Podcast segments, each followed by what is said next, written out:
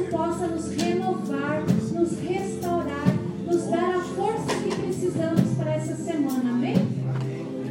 Senhor meu Deus, a Ti, ó Pai querido, todo poder, toda honra, toda glória.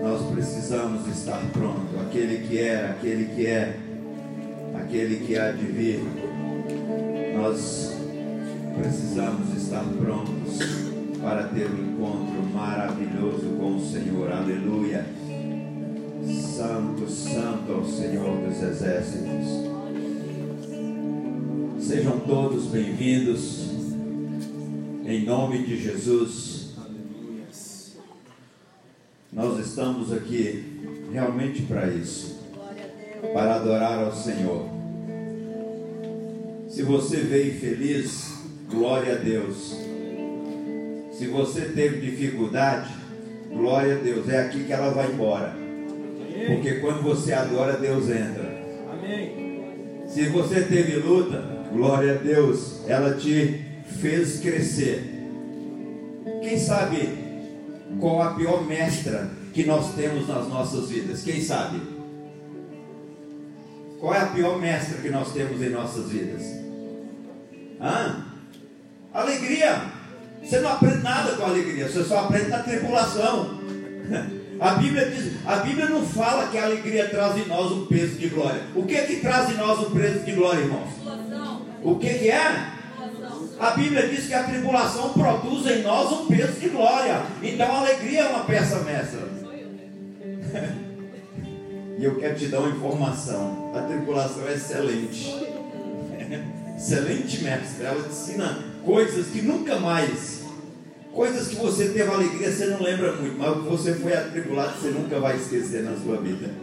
Então, a Bíblia diz que a tribulação produz em nós um peso de glória. E não interessa se você passou tribulação essa semana, se foi alegria, se foi prova, você é um adorador que adora o Pai em espírito e em verdade. E quando você adora, o céu se abre, a glória de Deus desce, e você é cheio da presença que te faz vencedor. Aleluia, aleluia. E eu estou cheio dessa presença, está vazando, está vazando. O vaso encheu, está transbordando, está vazando.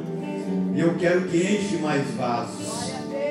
Ah, eu já estou na porta da nuvem, com pé lá dentro. E nós vamos sumir nessa nuvem de glória de Deus. Amém? Nesse mesmo espírito de adoração, esse também é um momento de você adorar ao Senhor. Quando nós, a Bíblia diz que aquele que é fiel, ele anda em segurança.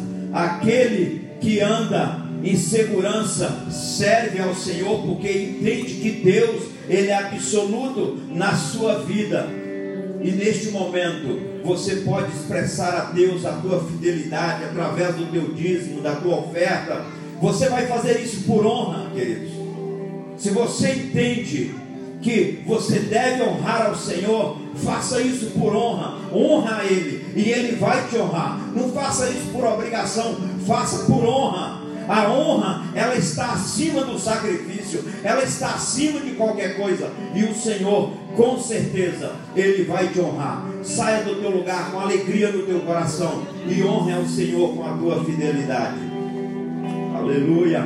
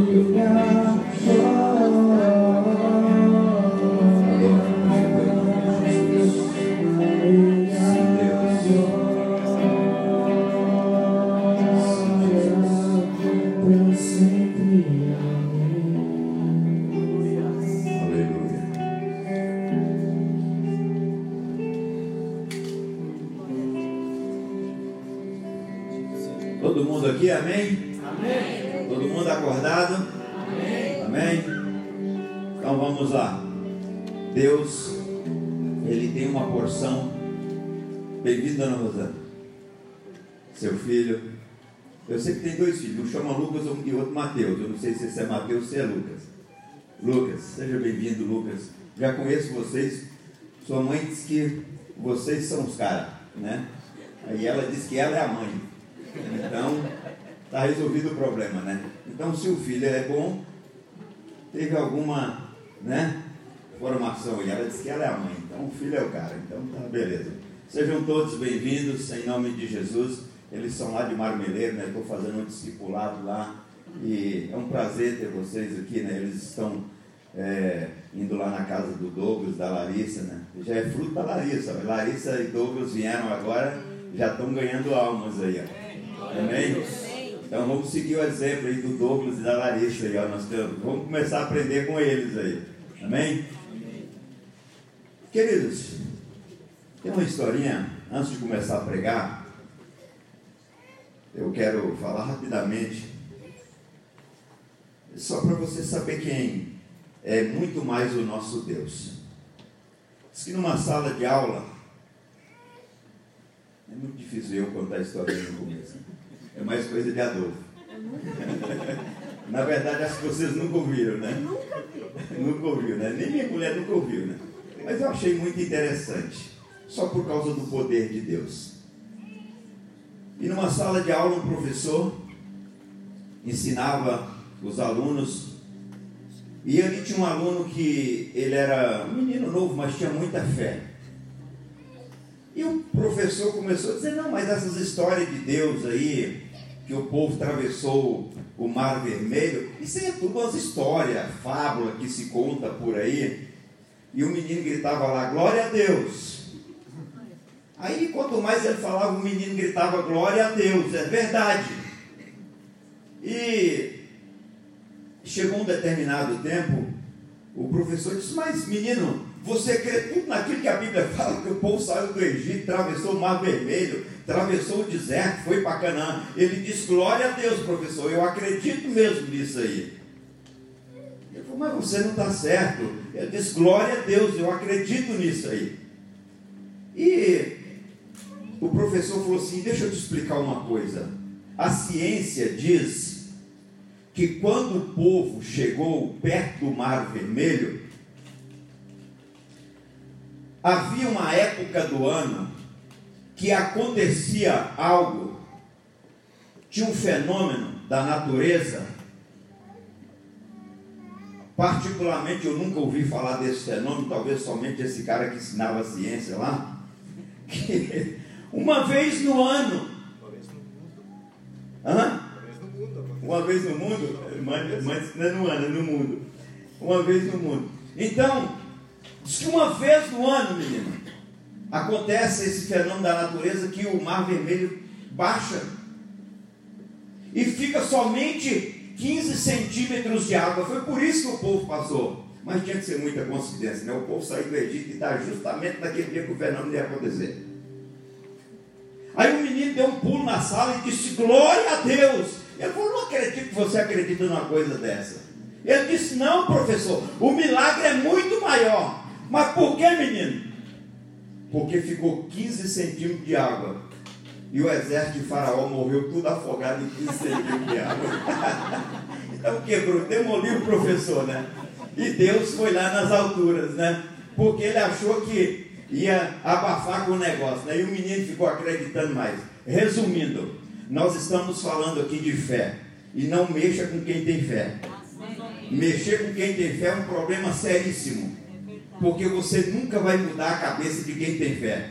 Porque quem tem fé acredita no invisível. E você lidar com um ser humano que acredita no invisível é terrível. então, nós somos esses seres que acreditamos, né? Que Faraó pode afogar com 15 centímetros de água e mais o seu exército, né? É por isso que nós estamos aqui nesta noite, porque nós temos fé. Amém? Então eu quero que você abra a tua Bíblia, por favor, em Salmos 78. Nós vamos ler apenas três versículos. 78, 70, 71 e 72.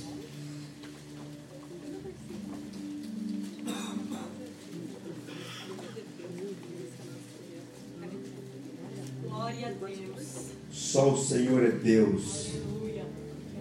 No one is like you, Jesus. Tu és Senhor absoluto.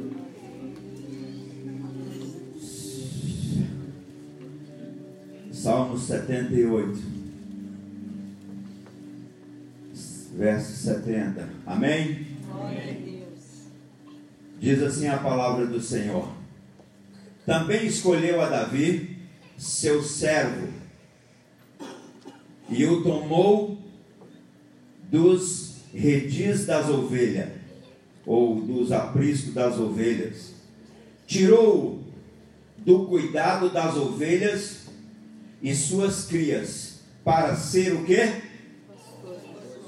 Para ser o quê, irmãos? O que, que significa ser pastor de Jacó? Pastor do povo de Israel. A responsabilidade, a responsabilidade é muito grande, né? De imediato, né? Sair de trás do rebanho das ovelhas e ir liderar a gente.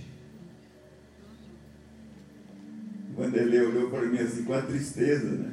Está com pena de mim, mano? Eu falei assim, saiu atrás das ovelhas e fui para trás de gente. E Vanderlei olhou para mim assim. Quer ficar no meu lugar, Vanderlei? Vou te dar lugar. Mas vamos lá. E é, seu povo de Israel, sua herança. E ele os apacentou com quem, irmãos? Bem forte. Ele apacentou com quê? Integridade. Tem alguma outra versão aí? Coração íntegro. Coração íntegro. E diz assim: apacentou com integridade de coração e dirigiu com mãos habilidosas, experientes, precavidas, tem várias versões, mas a versão, né, habilidade, precavida. Então, eu vou ler o versículo 72 mais uma vez. E ele os apacentou consoante a integridade do seu coração e os dirigiu com mãos habilidosas.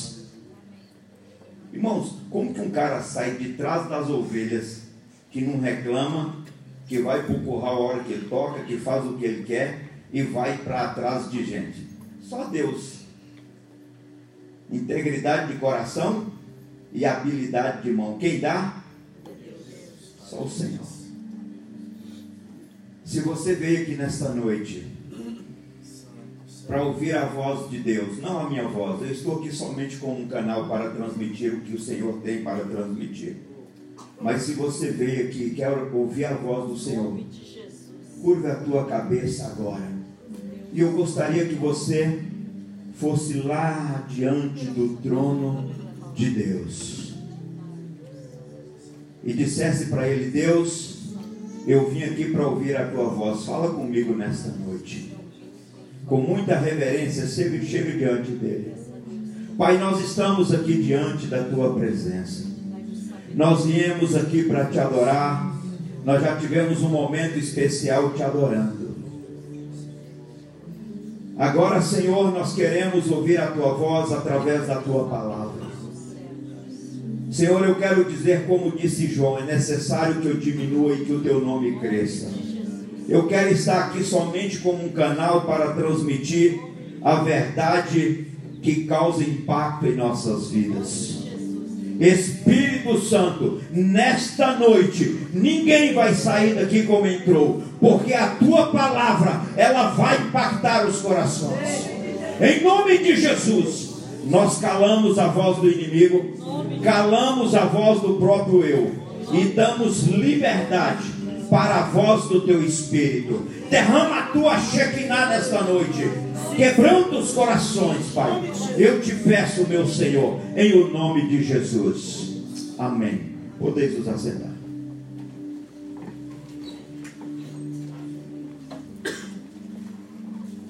Queridos, eu sei que algumas pessoas não estavam aqui a semana passada. Quem não estava no domingo aqui, levanta a mão. Algumas pessoas não estavam. Nós estamos falando sobre fé, fidelidade, lealdade, integridade e habilidade. Semana passada eu já dei uma, uma revisada aí na fé, não vou passar mais, mas em fidelidade eu vou passar rapidamente para você que não estava aqui a semana passada. E depois nós vamos estar falando, eh, finalizando aí com é, integridade e habilidade de mãos. Queridos, o texto que nós iniciamos a semana passada, quem se lembra? Quem se lembra do texto que foi lido a semana passada? Hebreus 11, 32. Não, o sobre fidelidade e lealdade. Quem se lembra? João? É, se lembrar só o livro, eu não vou, eu vou pregar. Agora, se lembrar o livro, o capítulo, eu prego de novo. se não lembrar o capítulo e o versículo, eu tenho que pregar de novo, né? Porque não lembra o endereço. João 15, 15. e 15. Então, João 15, 15 diz assim. Não, 5, só, só lembrou do 15. Não, 5 eu falei, você falou mais 15. Eu falei 15, você falou 15, é 5 para mim, 5 para você. 15 e 15. É. Então, João 15, 15 diz assim: Já não vos chamo de servo, porque o servo não sabe o que faz o seu senhor, mas eu vos tenho chamado de amigo, porque tudo quanto ouvi do meu pai vos tenho dado a conhecer. Queridos, eu falei sobre fidelidade e lealdade. Qual é a diferença de fidelidade e lealdade? A fidelidade, ela tem a ver com ação, com obrigação. E ontem eu tive a oportunidade de falar para alguém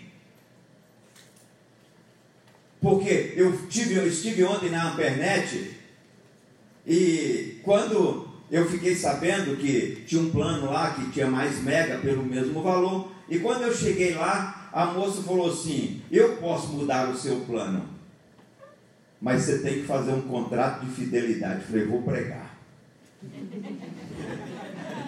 Vou pregar. Aí falei para a moça, falei assim, você sabe qual é a diferença de fidelidade e lealdade? Ela disse, você sabe que eu não sei?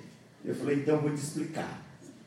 Então, eu entendi, aí ela disse assim, nossos computadores aqui, é, nosso sistema está com problema, porque eu tenho que fazer um contrato para você cumprir a fidelidade. Eu falei, sabe que eu estou pregando certo? E ela falou, mas como os computadores estão com problema, o nosso sistema, então, segunda-feira o senhor vem para assinar o contrato. Então, queridos, a fidelidade, ela está ligada à obrigação. Eu citei um exemplo. Você pode trabalhar numa empresa, você pode ser fiel às suas obrigações e não ser leal ao seu patrão. Tem gente que cumpre o que deve cumprir dentro da empresa e não faz um risco a mais. É verdade ou não é? É assim. Meu cunhado não faz assim, ele quer trabalhar de noite. Então, é por isso que ele, de vez em quando ele cochila, de vez em quando ele está cochilando culto. Hoje, se ele cochilar, eu vou chamar ele aqui. Então, é, é muito trabalhador ele. Falei que casamento então é fidelidade. Né? Ah, É lealdade. A dona da igreja fala que tem, que ser fiel, né? é porque não aprendeu. Agora nós vamos trabalhar com lealdade. Então, queridos, muitas pessoas, elas são fiéis à obrigação e não é leal ao seu patrão ou a mesma Deus. Queridos, tem pessoas que têm um ministério que ele é leal ao ministério, mas ele não, ele é fiel ao ministério, mas ele não é leal a Deus. Então, nós precisamos exceder a justiça dos fariseus. Hoje eu estava ouvindo uma, uma mensagem de um pastor que ele disse assim: então, se o fariseu dava 10% de dízimo, eu tenho que dar pelo menos 11, 12, porque eu tenho que exceder ao que ele faz. E aí, nós olhamos o exemplo de Jesus, lá na Bíblia, ele diz assim: se mandar você andar uma milha, você deve andar quantas? Duas. Se mandar você andar duas, você deve andar quantas? Quatro. Foi o ensinamento de Jesus. Às vezes, irmãos, eu converso com pessoas aqui aconselhando, e elas falam, pastor, eu vou deixar aquele trabalho porque ele exige demais de mim e tal, e coisa, né? Eu, às vezes eu tenho que ficar, eu acabo cinco, tenho que ficar até às seis, sabe? Então, às vezes tem pessoas que ela prefere perder o trabalho do que ficar meia hora, uma hora depois, mesmo se ela ganhar uma hora extra ainda. Então, queridos, muitas vezes nós somos fiéis, mas nós não somos leais. E a lealdade, ela tem a ver com caráter, com respeito, com dignidade. Quando você é leal, você tem caráter. Quando você é leal, você não precisa de contrato. A tua palavra vale pelo contrato. O leal, ele leva prejuízo, mas ele cumpre com sua palavra. Irmãos, muitas vezes eu já levei prejuízo para cumprir minha palavra. Eu já levei. A irmã Cileide Anélia levou. Eu vou fazer um negócio com ela, esse negócio de dinheiro com ela é duro. Vou fazer para ela dar uma palavra para eles, ela vai cumprir. Esse dia eu queria guardar a bolsa dela, misericórdia. Ela tem uma bolsa, ela só confia em mim para guardar a bolsa dela do Raul. Deus o livro, se ela deixar aquela bolsa no carro lá e alguém falar, estou indo para o lado do carro, pronto. Aí, ligeiro. Então, queridos, nós precisamos entender meu marido. Se o marido for, então, perder a viagem. Ela chega muito antes dele. Então é por isso que o marido está falando que o casamento é fidelidade. A lealdade não chegou ainda. Tem que ir para o MMI os dois. Então, queridos, nós precisamos entender que a vida que nós vivemos com Cristo não é a fidelidade não é o suficiente. Nós temos que sermos leais. Jesus disse: Eu não quero chamar vocês de servo, porque o servo não sabe o que faz o seu Senhor. Eu quero chamar vocês de amigo, porque eu quero que vocês saibam quem eu sou na vida de vocês. Irmãos, pensa bem, você ter um amigo como Jesus. Pensa bem você ter a liberdade de contar tudo para ele e ele contar para você. Pensa bem ele te conduzir, ele te direcionar. Ele não quer que você seja um servo que esteja ali. Não, eu preciso trabalhar para Jesus. Eu preciso fazer isso. Eu preciso, meu Deus, eu não tenho mais nem tempo de dormir, porque eu estou trabalhando para Jesus. E aí Jesus diz: Para, meu filho. Eu quero que você seja meu amigo. Eu quero conversar contigo. Eu quero caminhar contigo. Eu não chamei você para trabalhar para mim. Eu te chamei para estar comigo. E se você está comigo, você vai a hora que eu mando, a hora que eu oriento. Porque aí você não vai errar, porque você tem tempo de estar comigo. Queridos, Ser leal a Deus não é viver desesperado, fazendo tudo o que você acha que deve fazer para Deus. Você precisa ouvir Deus para fazer para Deus. Nós só acertamos quando nós ouvimos. Se nós não ouvimos, nós erramos, porque a direção vem do alto, daquele que é Senhor de todas as coisas. Por isso nós precisamos ser leal. Por isso ele te diz: Eu não quero chamar vocês de servo, mas eu quero chamar vocês de amigo, porque eu quero caminhar com vocês. Eu quero que vocês estejam comigo todos os momentos. Amém, igreja? Amém. Queridos, porque posso ser fiel e desleal, eu tenho que ser amigo leal e não um servo fiel. Um amigo leal, ele está acima de um servo fiel. Um amigo leal, ele está acima de um servo fiel. É isso que nós precisamos entender.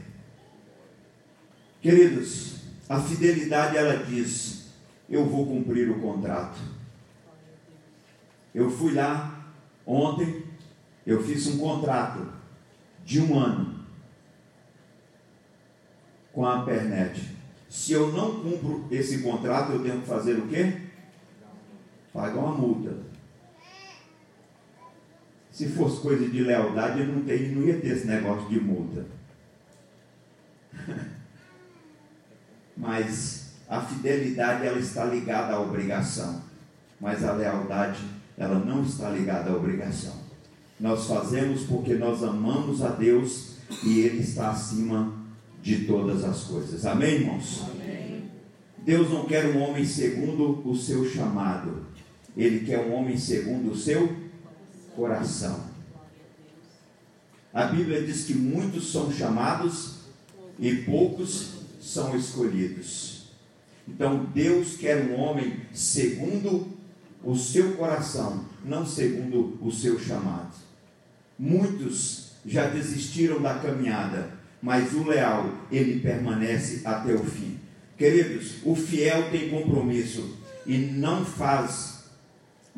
É, o leal tem compromisso, não vai fazer as coisas de qualquer maneira. Ele faz com respeito com integridade.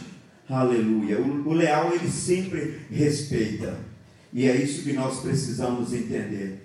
No tempo que nós vivemos, queridos, de tanta resistência, de tantas coisas erradas, onde pode tudo, nós precisamos resistir àquilo que nos afasta de Deus. Nós precisamos viver na presença daquele que é Senhor, daquele que é absoluto e daquele que tem o domínio de todas as coisas. Amém?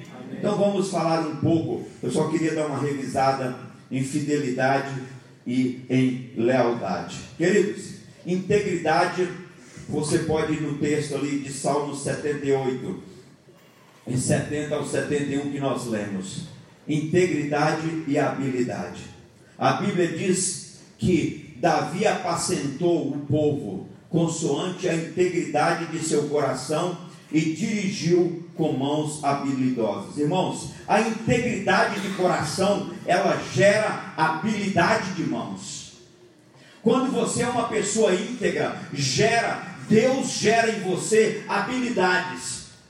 Quem aqui já fez alguma coisa e falou assim: Meu Deus, eu pensei que eu não tinha capacidade de fazer? Quem já aconteceu isso contigo? Sabe, irmãos, quando nós dependemos de Deus, às vezes você faz coisas que às vezes você fala: Meu Deus, como eu consegui fazer isso? Como eu consegui fazer isso? Sabe, irmãos, porque Deus, é, Ele dá habilidade para aquele que é leal. Queridos, Deus, Deus dá habilidade para os leais, mas Ele não dá lealdade para os habilidosos. Queridos, é mais fácil você investir num leal do que você investir no habilidoso. O que, que vocês acham? A menos que esse habilidoso ele tenha temor no coração. Porque tem gente, irmãos, que ele tem habilidade natural. Mas lealdade, ela não é natural. Lealdade você tem que buscar. Lealdade você tem. Às vezes tem pessoas, irmãos, até que elas são leais até um ponto de um entendimento humano. Mas quando você é leal ao ponto do entendimento que tem Deus na sua vida, a sua lealdade, ela supera milhares de vezes aquela que é do ponto de vista humano.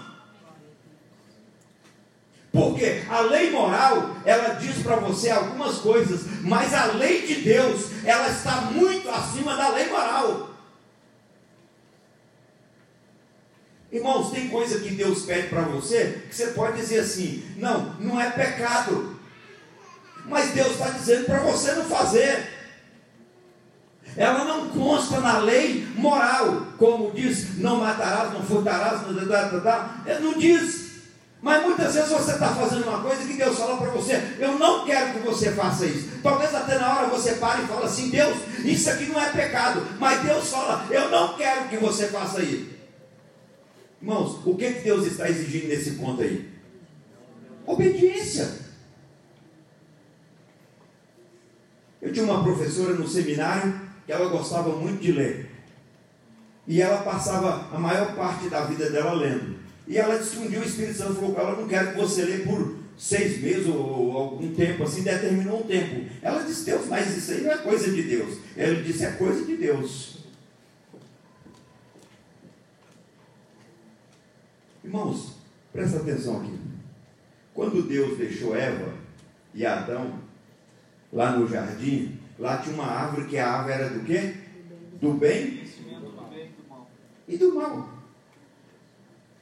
A árvore tinha coisa ruim? A árvore tinha coisa boa. Se ela tinha ruim, tinha boa também, que era do bem e do mal. Então tinha coisa boa. Porque quando você fala da árvore lá, acha que a árvore tinha veneno. Mas ela era conhecimento do bem e do mal. Se ela tinha coisa ruim, tinha coisa boa também. E qual era o problema de comer da coisa boa que tinha nela? Entendeu? Estava a obediência.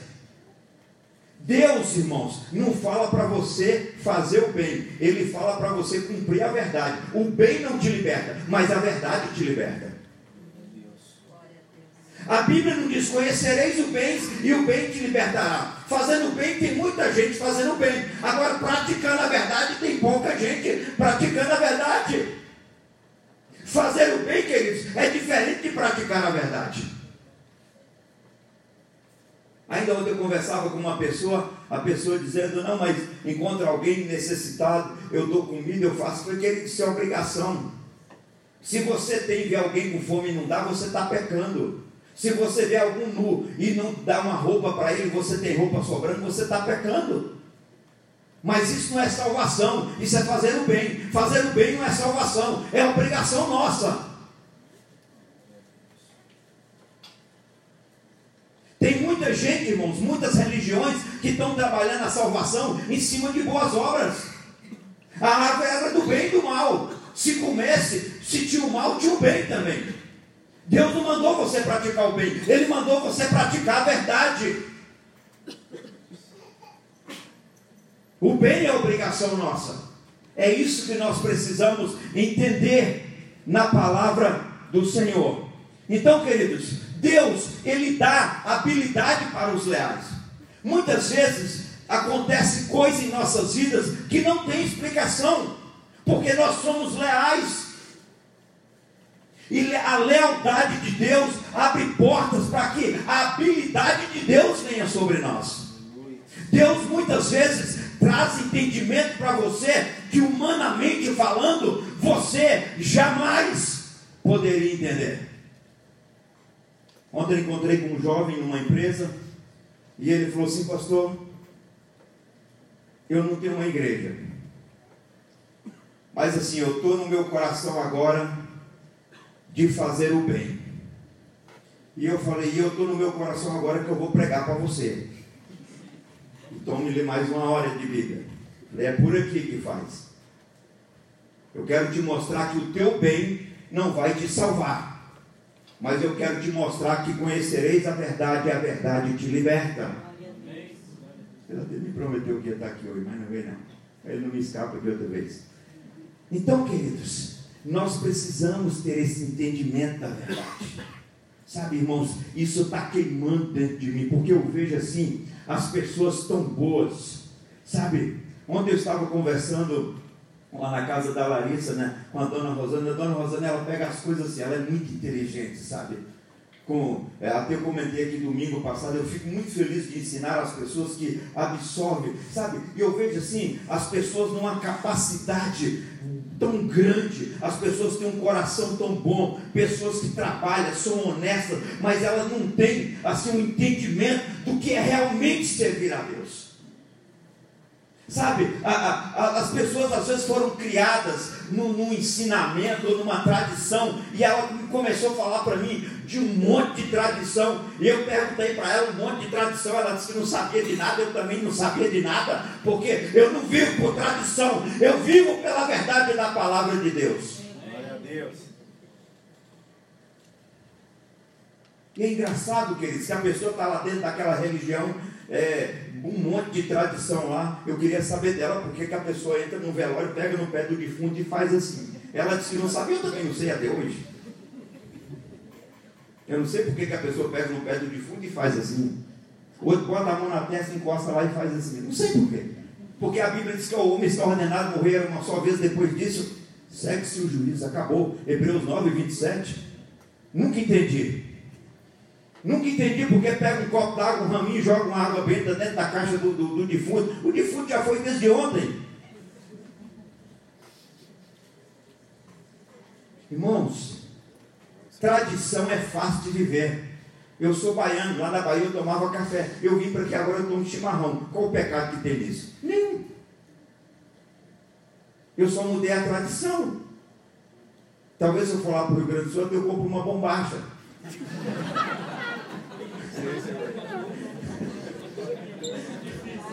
Mas não vou pecar também. Eu só estou mudando de tradição. Arruma um bigode, né, Pedro? Então, queridos, nós precisamos conhecer a verdade, porque é a verdade que nos liberta. As pessoas, irmãos, estão pegadas numa tradição dentro de uma religião que elas nem sabem por que elas estão fazendo aquilo ali. Nem sabe por quê. Irmão, você vai num velório, você vai num canto, vai em outro. É tanta coisa que as pessoas fazem que você não sabe o que elas estão fazendo ali. E também elas não sabem como você não sabe. Irmãos, o Evangelho, ele é claro. Quando Deus pegou Davi lá de trás das ovelhas, era porque Davi era um homem segundo o coração de Deus. Davi, ele não foi pego lá atrás das ovelhas, porque ele era um homem de tradição, ele era um homem que cumpria rigorosamente a tradição hebraica. Não, Davi, ele foi tirado de trás das ovelhas para comandar o povo de Jacó, porque ele era um homem que conhecia a Bíblia, ele vivia a verdade de Deus na sua vida. Querido, se Deus deu a ele habilidade, de mão e integridade de coração. E isso acontece, queridos, nas nossas vidas. Deixa eu te falar uma coisa: a habilidade pode ser um dom natural, mas a lealdade só encontra no coração do homem que é leal a Deus, queridos. Acho que você não entendeu. Deixa eu te falar de novo. A habilidade pode ser um dom natural, mas a lealdade só encontra no coração do homem que é amigo de Deus. Queridos, devemos investir nos leais e não nos habilidosos. O leal pode ultrapassar facilmente o habilidoso. Sabe por quê? Deixa eu te explicar. O habilidoso tem o dom natural, mas o leal, ele tem o dom dos céus. Glória a Deus. Amém, igreja? Amém. O habilidoso, ele tem o dom natural, mas o leal, ele tem o dom dos céus. E o dom dos céus, ele vem de Deus. E o que vem de Deus, ninguém pode parar. Ninguém pode parar. A Bíblia diz que agindo Deus, ninguém interromperá o agir de Deus. Porque Ele é soberano e Ele tem o domínio de todas as coisas. Queridos, o leal nunca te abandonará por um lugar maior, por uma proposta melhor, onde eles possam exercer suas funções sem prestar conta a ninguém, sem é, ser exigidos por Deus ou por aqueles que o conduzem. Queridos, os leais nunca te abandonará. Sabe, irmãos, hoje tava, eu estava preparando essa mensagem e me veio algumas coisas à cabeça. Tem pessoas, irmãos, tem pessoas que às vezes dentro da igreja, ela ela não é leal, ela sai, ela aconselha outra pessoa a sair junto com ela, e às vezes ela está ferindo aquela própria pessoa que ela está chamando para ir junto com ela. Você prova isso, pastor? Eu provo de um, de dois, de três, de mais. Eu provo. Ela sai, mas como, irmãos, deixa eu te falar uma coisa: nunca siga quem está perdido. Eu fui caminhoneiro e eu sempre eu, eu vi uma frase no, no, no para-choque dos caminhões que dizia assim: Não me siga, estou perdido. irmãos, irmãos, não segue quem está perdido. não segue quem está perdido.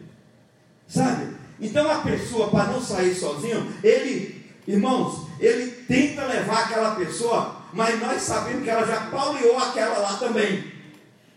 E quando aquela pessoa segue atrás dela, sabe qual é o fim? Eles lá na frente se acabam inimigos.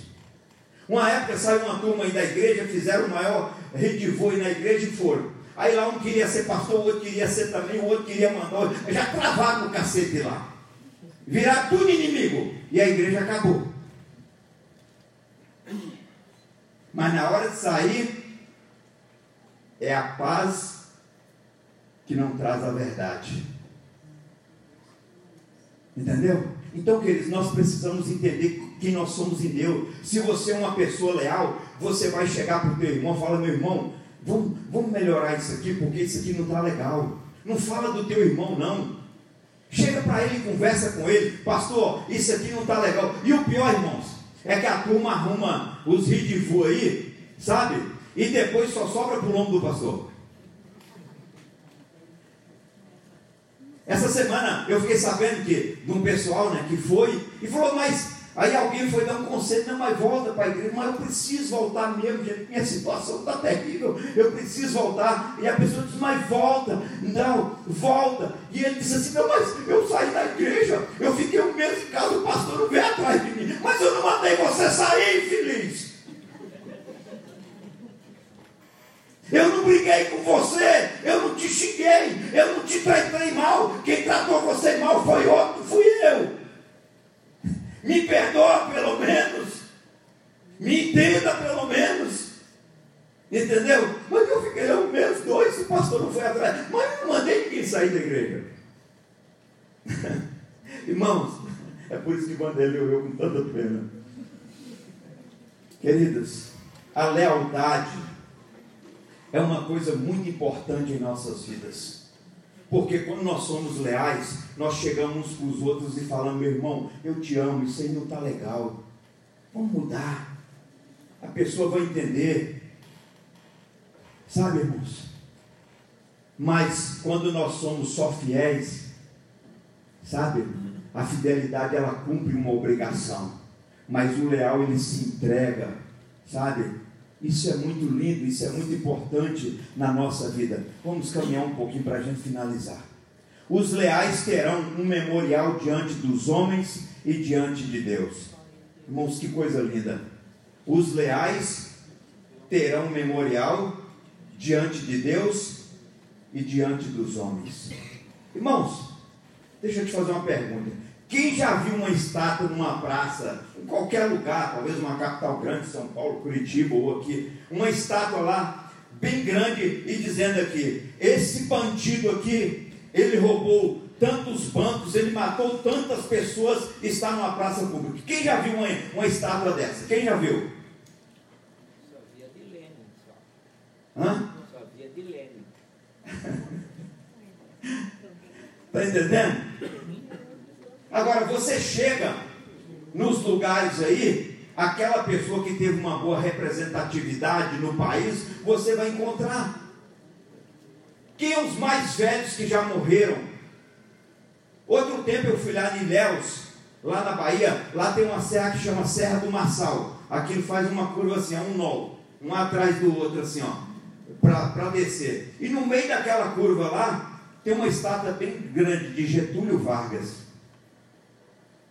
Tá, talvez você fale, ah, mas não foi um cara assim tal, excelente. Mas foi uma pessoa que teve uma grande representatividade na nação. E nós encontramos por aí.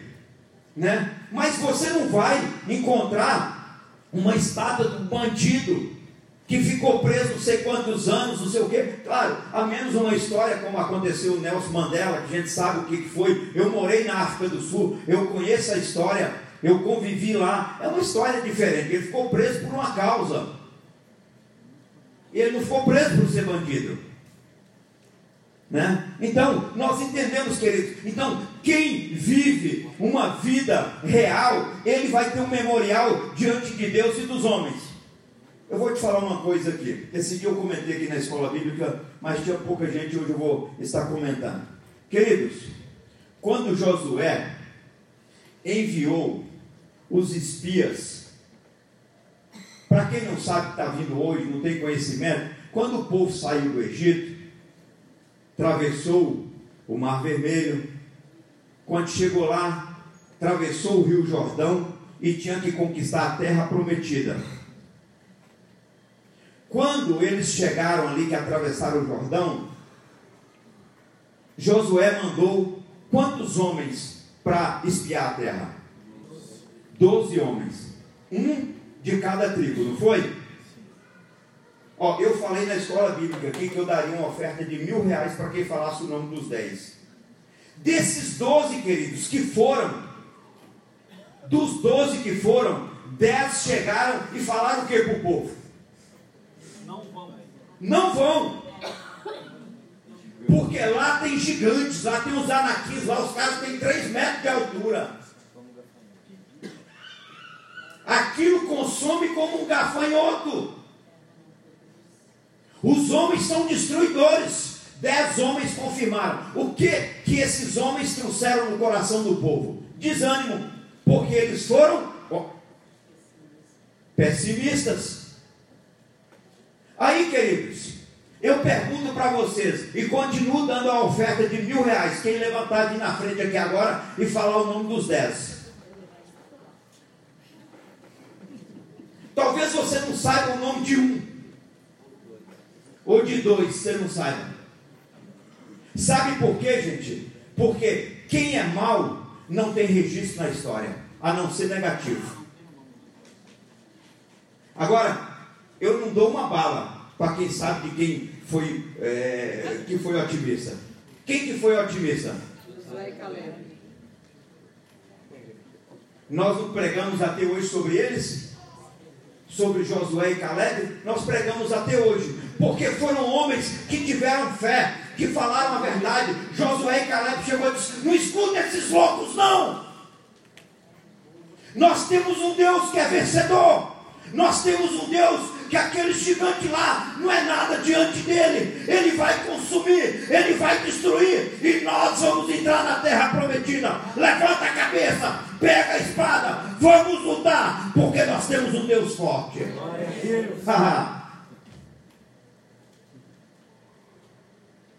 Quem vence, queridos, não é a maioria pessimista, é a minoria otimista.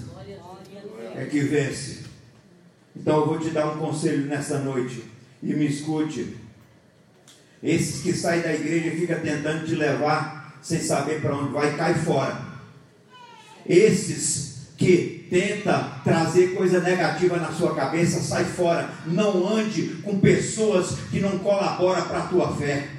Não ande com pessoas pessimistas. Diz que você vai ser o resultado das últimas sete pessoas que você andou nos últimos cinco anos da sua vida. Elas conseguiram te contaminar, ou positivamente ou negativamente. Fuja de pessoas. O apóstolo Paulo já aconselhava, dizendo: tem fulano e fulano e fulano na igreja. Aquilo é filho do diabo, cai fora. E muitas vezes, irmãos, nós encontramos alguém, ó, pauliano o outro, e nós apoiamos e queremos ouvir falar, ajudar a falar mais um pouco. Sai fora. Sabe? Não ande com pessoas que não ajudem na tua fé. Você não é obrigado a andar com gente pessimista. Cara, você não foi correr hoje, está com sono também? Me furou hoje, está cochilando? A próximo domingo você não me fura mais. Mas tá louco, homem. Domingo você vai correr. Me chamou ontem, me chamou, eu saí ali, ó, fala, sou caiu fora. Eu fui. Então, queridos, é gente boa ele, ele vai aprender também. Porque ele está andando comigo, ele vai aprender a correr, ele vai me esconder todo domingo. Então, queridos, Deus, Ele é bom. Deus, Ele quer que você ande com pessoas que te ajudem, pessoas que alimentam a tua fé, pessoas que te fortalecem, pessoa que olha para você e diz assim: meu irmão, não desanime não, os céus não é uma promessa, o céu é uma realidade. Nós não estamos trabalhando aqui por promessa, não, queridos. Nós temos a realidade. Jesus diz lá em Marcos 1,15: o tempo está cumprido. E acabou. Depende de nós. Nós temos que correr atrás. Nós temos que andar com pessoas que nos ajude, que nos posicione, pessoas que estão na fila do propósito e não pessoas que estão na fila da bênção. Igreja, queridos, é um lugar para nós descobrir o propósito de Deus para nós. Igreja não é para você vir aqui pensando que é uma loja de conveniência, está na fila da bênção, só quer bênção. Não, aqui nós temos que descobrir qual é o propósito de Deus para as nossas vidas. A bênção Deus já te deu, você tem ela por herança, o Senhor te prometeu, porque você conhece a Ele. Amém. Não precisa você levar o envelope para casa para botar um valor lá para você receber a bênção. Deus não está vendendo bênção, não. Deus abençoa aquele que é fiel.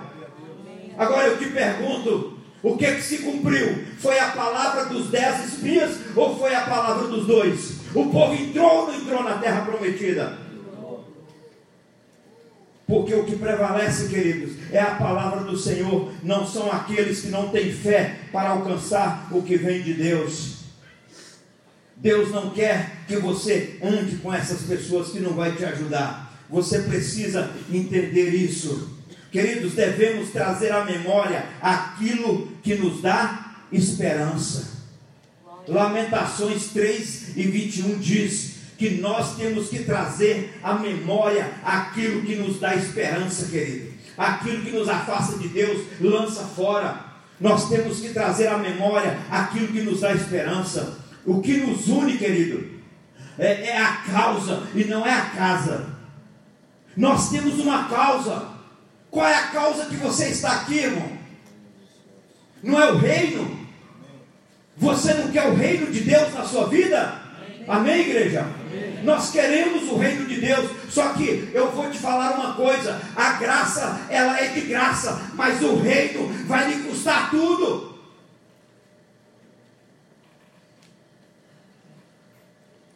Queridos, nós não entendemos muitas coisas, mas nós precisamos entender que o reino de Deus, ele vai nos custar tudo, queridos. O que nos une é a causa e não a casa. Nós somos diferentes, mas não podemos ser divergentes. Quem aqui é igual ao outro? Levanta as mãos. O, o que, os dois que são iguais aqui, levanta a mão de uma vez só. Ninguém é igual a ninguém. Nós somos diferentes, irmãos. Nós não podemos sermos divergentes. Irmãos, deixa eu falar uma coisa para vocês. O que nos separa não são as nossas diferenças, sabia disso? Sabe o que, é que nos separa? É a nossa arrogância, é que nos separa.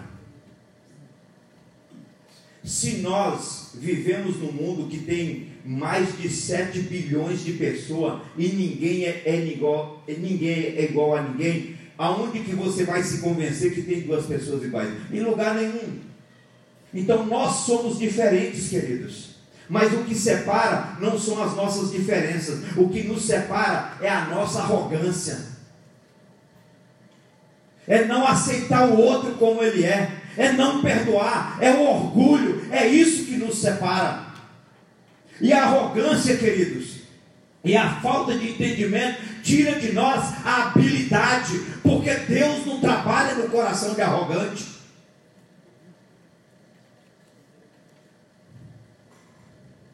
Tem pessoas, irmãos, que ela entra em depressão porque Deus não faz o que ela quer.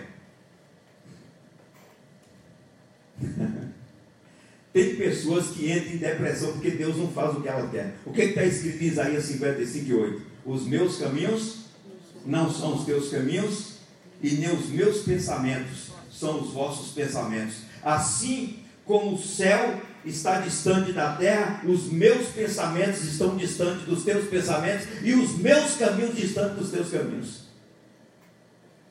Irmãos, Deus, tudo que Ele faz hoje, querido, Ele nos abençoa, porque a misericórdia dele é grande. Tem gente, irmãos, que vai participar da ceia aqui, o outro olha e fala assim: Fulano não é digno de tomar. E eu pergunto: você é digno? Você é digno. Eu sou digno de julgar o outro. Eu estou julgando o outro. Irmão, só o fato de eu estar julgando o outro, eu já perdi a dignidade.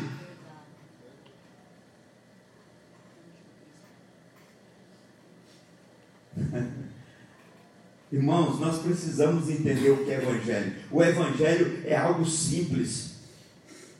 Tem gente que gosta de complicar o Evangelho porque acha que o complexo é mais atraente. Mas o Evangelho é, é simples assim.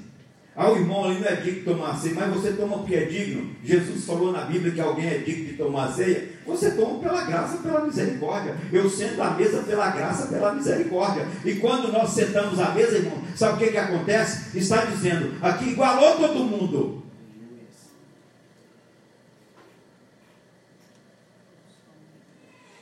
Irmãos, só a lealdade pode nos dar a oportunidade de sentar à mesa de Cristo. Quando nós somos leais, nós podemos sentar à mesa de Cristo. Isso por graça e por misericórdia. A graça é de graça, mas custa tudo.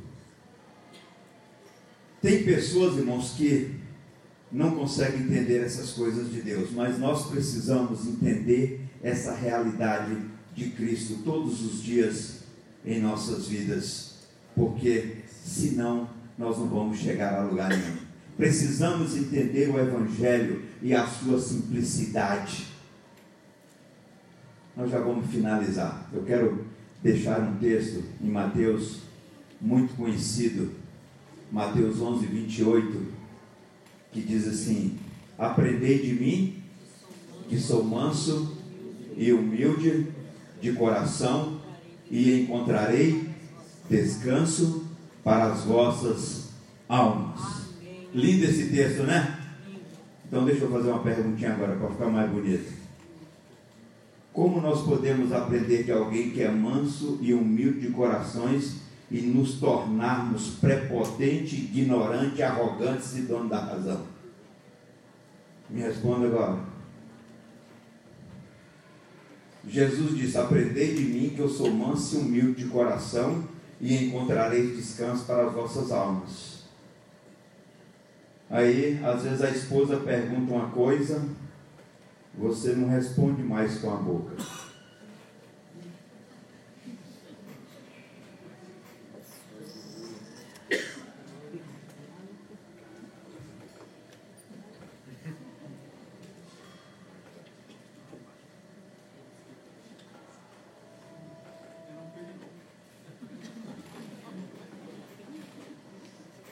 Jesus olha para você e fala assim: Você está aprendendo com quem?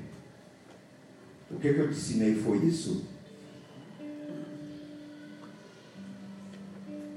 Queridos, o Evangelho ele é simples assim. Jesus olhou e disse: Aprendei de mim que eu sou manso e humilde de coração, e encontrarei descanso para as vossas almas. Se nós não aprendermos, queridos, viver a realidade do Evangelho, nós vamos ficar distante dos propósitos de Deus. E quando nós aprendemos de Jesus, que é manso e humilde de coração, nós vamos ter habilidade e integridade em nossas vidas. Nós vamos viver a realidade do Evangelho. Queridos, deixa eu te falar uma coisa, presta atenção aqui, ó. Pessoas humildes. O que, que é humildade? Olha aqui. Humildade não é pensar menos de si. Humildade é pensar menos em si. Tem gente que pensa que humildade é pensar menos de si. Não. Você não precisa pensar menos de si porque você é o que você é. Você precisa pensar menos em si. Isso é humildade. Pessoas humildes, queridos, não têm necessidade de competir. Pessoas humildes não têm necessidade de competir, queridos. Não têm necessidade de estarem corretas. Ah, você errou. Não tem problema. Eu não tenho necessidade de estar correta. Pessoas humildes, queridos, não precisa fingir e nem mentir, porque suas ações são firmadas em lealdade e caráter. E a Bíblia diz que o justo não se justifica. Porque Cristo, queridos, é a nossa justiça. Eu até falei aqui a semana passada sobre a questão de justiça. Tem muitas pessoas que dizem, mas o pastor só prega justiça. Queridos, o mundo não vai ser destruído por causa da quantidade de pecado que tem, não. Vai ser destruído pela falta de justiça. O que é justiça? É dar a cada um aquilo que ele merece. Abraão era um pregador de justiça. Moisés era um pregador de justiça. Moisés fazia justiça através de quê? Através da lei. Tinha que cumprir a lei. E olha que era dentro por dentro e olho por olho. O que é justiça? É dar a cada um aquilo que ele merece. Tu arrancou o olho do outro? Vem cá. Você só vai ficar com um buraco só. Só vai enxergar de um lado, meia luz. Era assim. Arrancou o dente do outro, vem cá. Doutor Raul vai dar um jeito em você, vai arrancar todo agora.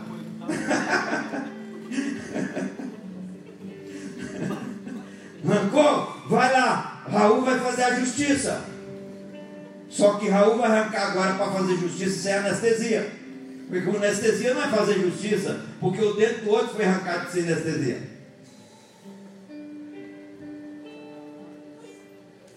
Queridos, Deixa eu te falar uma coisa. Deus criou o homem para ele ser livre dele mesmo. Deus não te criou para ser livre para fazer o que quiser. Deus te criou para ser livre de você mesmo.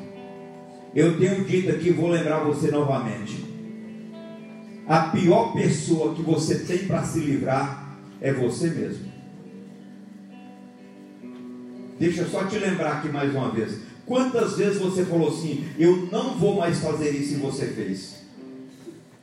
N's e N's e repetidas e repetidas vezes. Sabe por quê? Você é a pior pessoa que tem para se livrar de você mesmo. É você mesmo. Ah, pastor, mas isso é o capeta que está tentando, é os demônios. Irmãos, demônio vem aqui, gente expulsa, ele vai embora. Aí depois você tem que se livrar de você. Ou seja, eu não estou dizendo que você é pior que o demônio.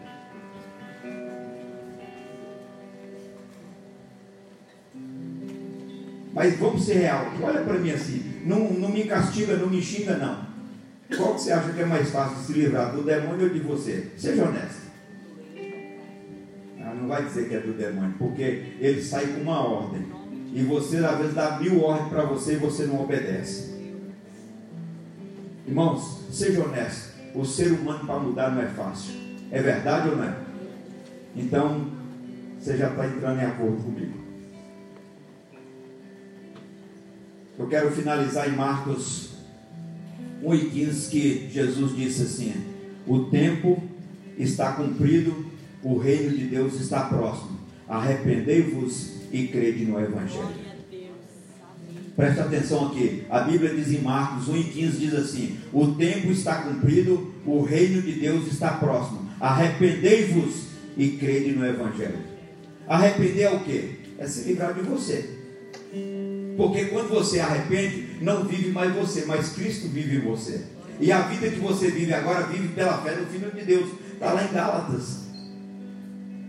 Já não vivo mais eu, mas Cristo vive em mim. E a vida que eu vivo agora, vivo pela fé no Filho de Deus. Queridos, o Espírito Santo não tira de nós a humanidade, ele tira de nós a carnalidade. Porque nós temos humanidade. Jesus, ele veio na humanidade, mas ele não praticou a carnalidade. Jesus se tornou humano, mas não se tornou carnal e nós nos tornamos humano e carnal.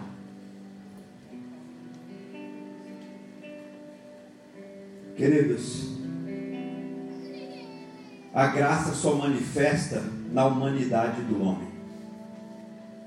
Quando tem a humanidade do homem, é o terreno apropriado para a manifestação da graça de Deus. Quando você acha que você é espiritual, uau, uau, uau, uau, que não depende mais de Deus, a graça não pode te alcançar. Então, se você quer ser uma pessoa íntegra e ter habilidade de mão, ontem eu estava falando para aquele jovem que ele é ele administra uma empresa e ele falou, pastor, eu quero crescer muito. Eu estou tendo a oportunidade agora de administrar essa empresa e mais outra em Pato Branco. E eu quero crescer. Eu falei, meu filho, vem aqui, eu preciso te ensinar algumas coisas para você crescer. Primeiro eu vou te dar a primeira receita. Começa a ler provérbios. Você começar a ler provérbios, você vai ter algumas orientações. Quando o prefeito aqui da cidade, quando ele foi candidato, eu sentei com ele lá no escritório dele, ele era candidato. E eu falei, prefeito, você precisa ler provérbio para governar essa cidade. E ele disse, pastor, eu vou ler. Eu me lembro que eu, o ano passado nós tivemos uma programação ali na praça. Quando eu cheguei, ele disse: Pastor Judá, está onde? Eu estou lendo provérbio, viu?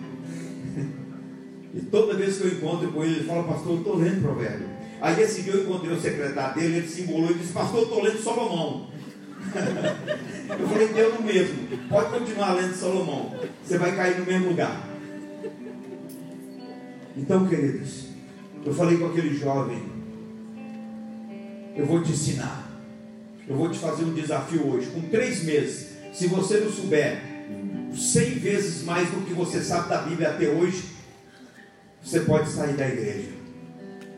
Porque eu tenho um Deus que vai te ensinar coisas grandes e tremendas. E você será um grande administrador. Porque Ele vai te orientar, Ele vai te ensinar. Nós devemos ser leais, queridos, em tudo e a todos. E eu quero finalizar aqui. Se queremos mudar a nossa vida, nós precisamos dar uma resposta às verdades de Deus. Queridos, escute bem. Se nós queremos mudar as nossas vidas, nós precisamos dar uma resposta às verdades de Deus. Ah, pastor, conheço toda a Bíblia. Mas você precisa mudar. Você precisa dar uma resposta àquilo que você conhece. Quem conhece aqui alguém que é formado, fez uma faculdade, nunca conseguiu desenrolar nada na vida? Acho que quase todo mundo conhece. Tem gente que tem uma faculdade, tem uma profissão, mas nunca conseguiu desenrolar. Você precisa dar uma resposta àquilo que você sabe.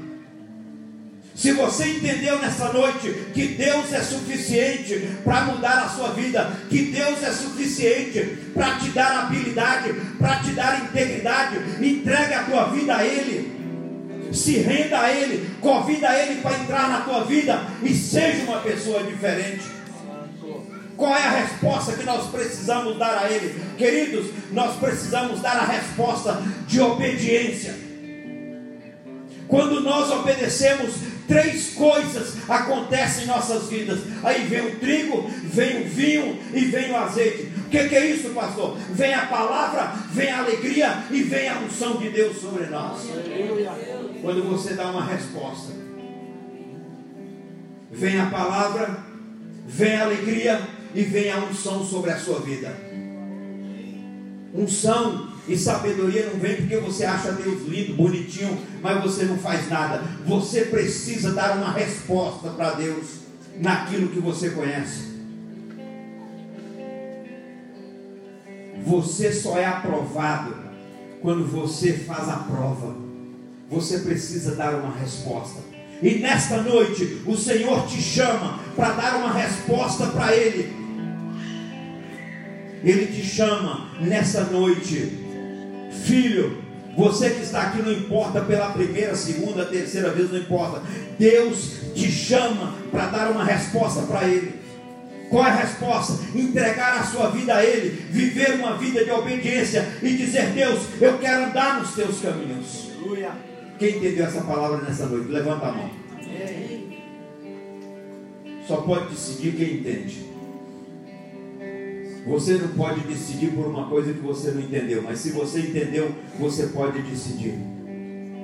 E Jesus, ele diz lá em Marcos 1,15: O tempo está cumprido, o reino de Deus está próximo. Arrependei-vos e crede no Evangelho. Jesus pode voltar agora, pode voltar essa noite, pode voltar amanhã, e às vezes o amanhã não existe. Jesus está dizendo: se hoje ouvides a voz do Espírito Santo, não endureceis os vossos corações. Hoje, agora é a hora. E se você está aqui nesta noite e você quer tomar uma decisão, dizer assim: hoje, a partir de hoje, eu vou entregar a minha vida a Jesus e eu quero seguir a Ele. Eu quero orar por você. Onde você estiver, levante a sua mão, quero orar por você. Quero fazer uma oração. Entregue a sua vida a Jesus. Se eu pudesse tomar uma decisão por você, eu já tinha tomado desde o início do culto. Mas ela depende de cada um fazer a sua escolha. Tem alguém nessa noite que gostaria de dizer: Senhor, eu quero te entregar a minha vida. Eu quero orar por você. Levante a sua mão, vou orar por você. Eu quero abençoar a sua vida, eu quero entregar a sua vida nas mãos do Senhor, para que você saia daqui com uma decisão definitiva no teu coração. Tem alguém? Eu gostaria de orar por você. O Senhor está dizendo: se hoje ouvir a minha voz, não endureça o teu coração. Se tiver alguém, levante a sua mão. Quero orar por você. A Bíblia diz: se com a tua boca confessares ao Senhor Jesus, com o teu coração você crê que ele ressuscitou dentre os mortos, será salvo. Tem alguém, eu vou orar por você. Levante a sua mão, dando sinal, dizendo: Senhor, hoje eu te quero como o Senhor da minha vida. A decisão é sua. Se não tem, que o Senhor te abençoe e te dê uma nova oportunidade para que você possa viver uma vida de lealdade na presença do Senhor. Amém, igreja? Amém. Amém. Você foi abençoado com essa palavra? Amém? Então, seja uma pessoa leal a Deus, as pessoas que você trabalha, a sua igreja, onde você convive. Seja uma pessoa leal. Não faça por obrigação, faça por lealdade. O Senhor ama aquele que é fiel. Amém? nós já vamos finalizar. Que o Senhor abençoe a todos em nome de Jesus. Irmãos, terça-feira nós sempre fazemos o estudo bíblico, mas nós gostaríamos de fazer algumas terça-feira de oração. Terça-feira, às 8 horas da noite, nós gostaríamos de estar fazendo né, um culto de oração. E nós queremos contar com a tua presença.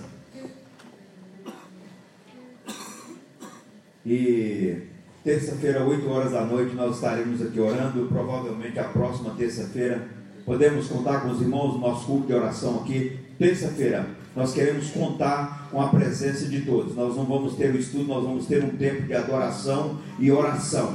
Terça-feira, não falte, venha, vamos estar juntos aqui nessa batalha. Nós precisamos orar. E também no dia 20 do 6, nós teremos 12 horas de oração e adoração, né? 12 horas no dia no dia do, é dia 20 do 6, né? Um feriado, né? Vai fazer dividir os tempos também? Sim, vai dividir. Começa às 8 da manhã e termina às 8 da noite. Nós vamos fazer das 8 da manhã às 8 da noite. A Melânia vai estar coordenando, né, dividindo os tempos de uma hora, né? Pode ser uma, duas, três pessoas no mesmo tempo Tá? Então, é você vê com a Melanie para estar tá passando seu nome, para estar participando desse tempo de oração.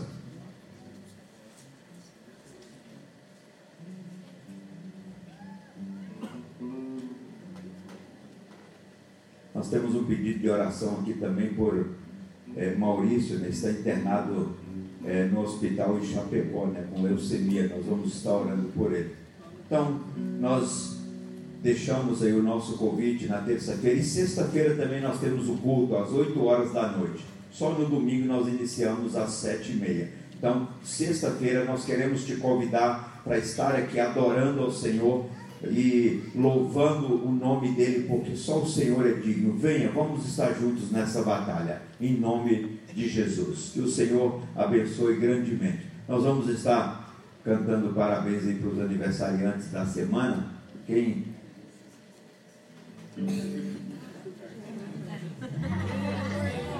Está parecendo que caiu do caminhão, da mudança. Tem mais alguém aniversário aqui, não?